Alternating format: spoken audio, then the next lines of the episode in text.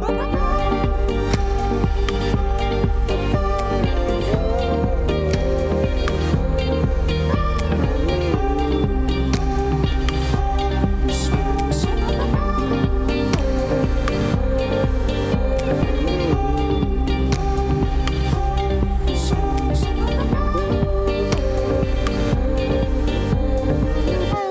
Bonjour à toutes et à tous et bienvenue dans la Méridienne, j'espère que vous allez bien.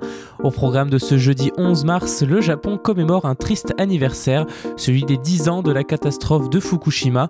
On revient sur cet hommage rendu aux victimes ainsi que celui, sur celui rendu également en France par Emmanuel Macron ce même jour aux victimes du terrorisme. Et aujourd'hui également j'accueille aussi Marie qui va nous parler du droit des femmes en France et dans le monde dans sa chronique droit humain du jeudi.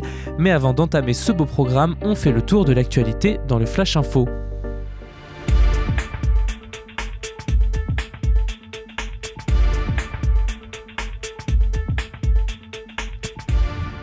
Le Conseil de sécurité de l'ONU condamne unanimement les violences en Birmanie. Le Conseil de sécurité a fermement condamné hier les violences de la junte contre les manifestants défilant contre le coup d'État du 1er février selon CNN. La déclaration a été adoptée à l'unanimité, j'ai dit, ses membres ayant réussi à convaincre la Chine et la Russie, pourtant alliés traditionnels des militaires birmans. La Chine a même appelé à la désescalade et au dialogue. Le Conseil a demandé à l'armée de faire preuve de la plus grande retenue et de chercher une solution pacifique à la crise, les États-Unis ont parallèlement adopté des sanctions contre des proches du pouvoir.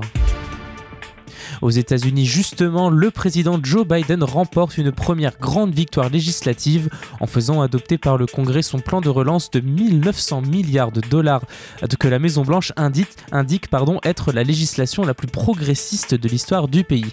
Une victoire historique malgré une opposition unanime des élus républicains.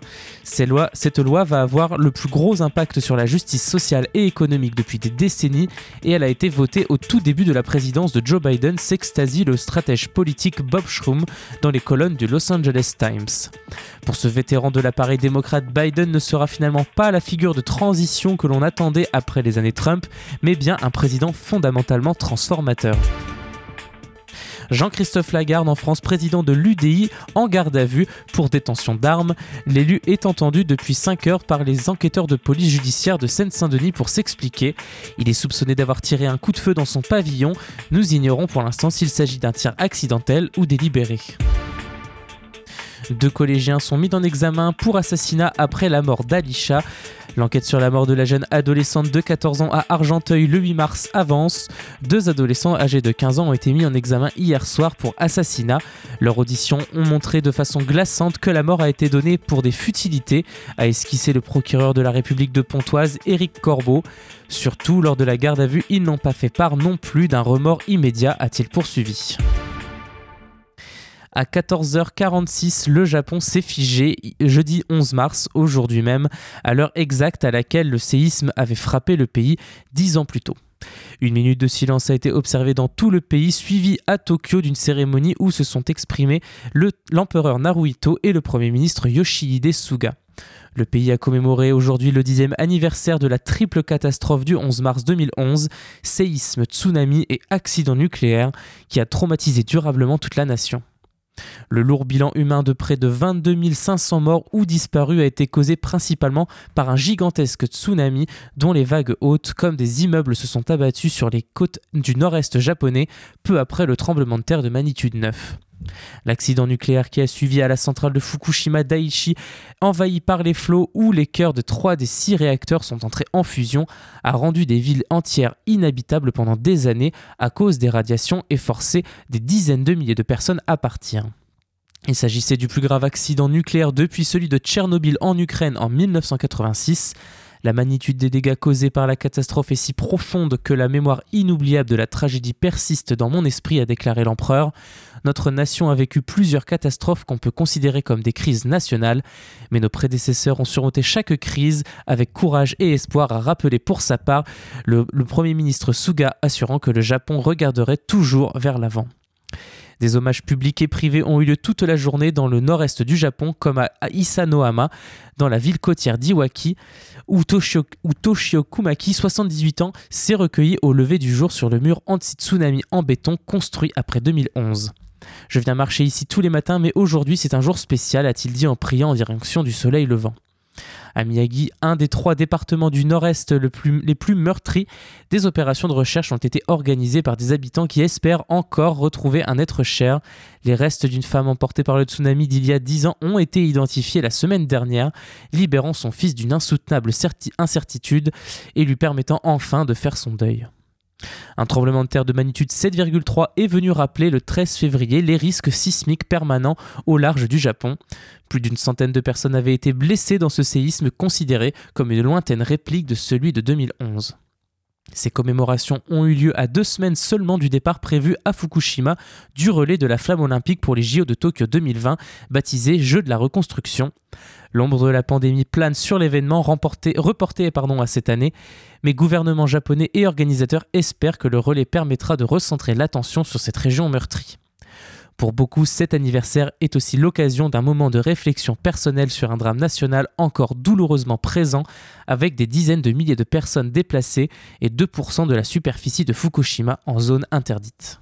Vous écoutez la Méridienne sur Radio Phoenix. Et c'est maintenant l'heure de faire une pause musicale dans la méridienne, le temps d'écouter The Balcony de The Fruit Bats. Et on revient avec Marie qui va nous parler du droit des femmes dans son billet droit humain du jeudi. A tout de suite dans la méridienne.